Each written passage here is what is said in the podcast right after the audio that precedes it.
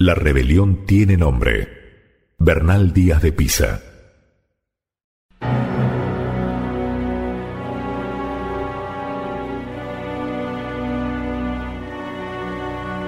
En la española, un personaje comienza a tener protagonismo. Su nombre, Bernal Díaz de Pisa. Hombre de gran influencia que había ejercido un oficio civil en la corte, se enroló en este viaje como contador en la expedición y prevaliéndose de su poder oficial, pronto se puso en desacuerdo con el almirante.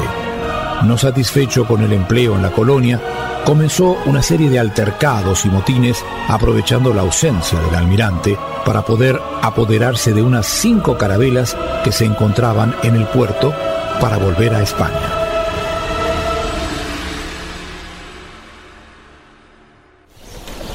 Oigan todos españoles, oigan lo que tengo que decirles. ¿Hasta cuándo estaremos soportando este trabajo agotador? Enfermedades constantes, este calor agobiante y cruel, la falta de alimentos y las mentiras del almirante Colón sobre el oro que deberíamos haber encontrado. Lo único que vimos fueron un fuerte en llamas y destruido. Salvajes por todas partes y nuestros compañeros españoles muertos. Escucha, payaso de la corona. Deja de gritar. Te quejas porque nunca te has ensuciado las manos y nunca te han salido callos en ellas. Deja de gritar, porque si además del calor y todo lo demás hay que soportar tus chillidos de cerdo quejoso, si no callas, seré yo quien lo haga. Bien dicho, mujer. Estos nobles lo único que saben hacer es quejarse.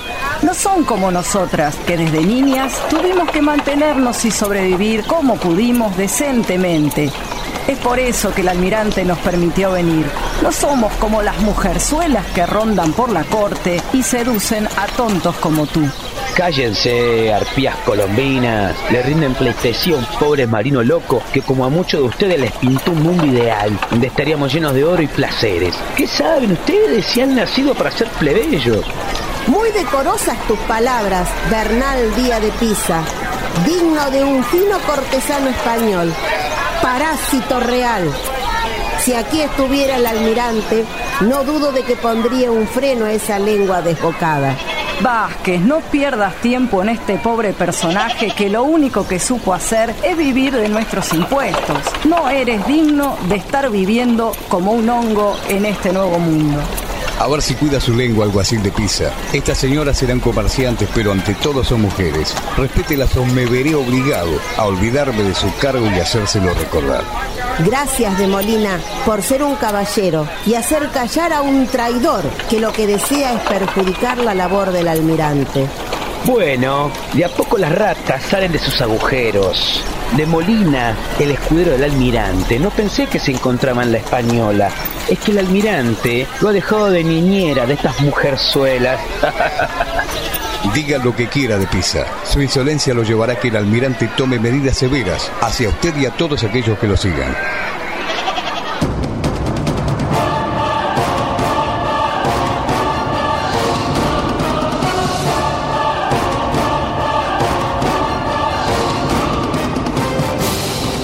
Este contador y alguacil de las Indias protagonizó una sublevación en febrero de 1494.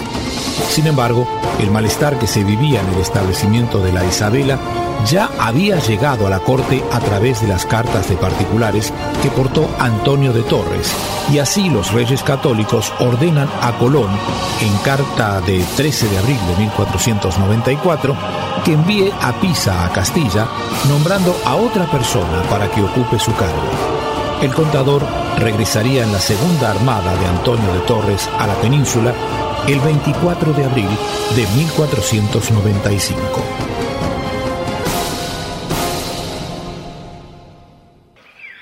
Almirante, usted no puede tocarme.